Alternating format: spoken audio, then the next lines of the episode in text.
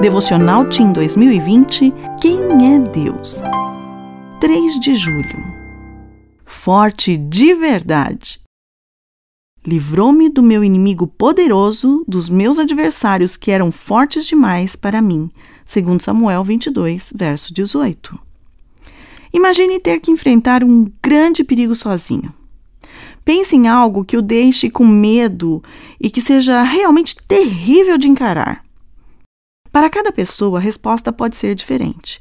O medo de um pode não causar nada em outra pessoa. O verso de hoje foi escrito por Davi, depois de Deus o ter livrado de poderosos inimigos. Davi não conseguiria vencer sozinho e sabia que os inimigos eram fortes demais para ele. Viu só? Ele se sentia fraco. Porém, o verso já começa com uma boa notícia. O Senhor livrou Davi de seus adversários.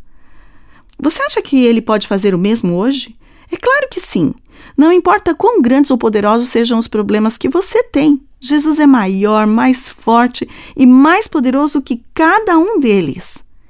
Ao ler todo o capítulo do qual o verso de hoje foi tirado, segundo Samuel 22, você verá o que Davi escreveu sobre o poder de Deus.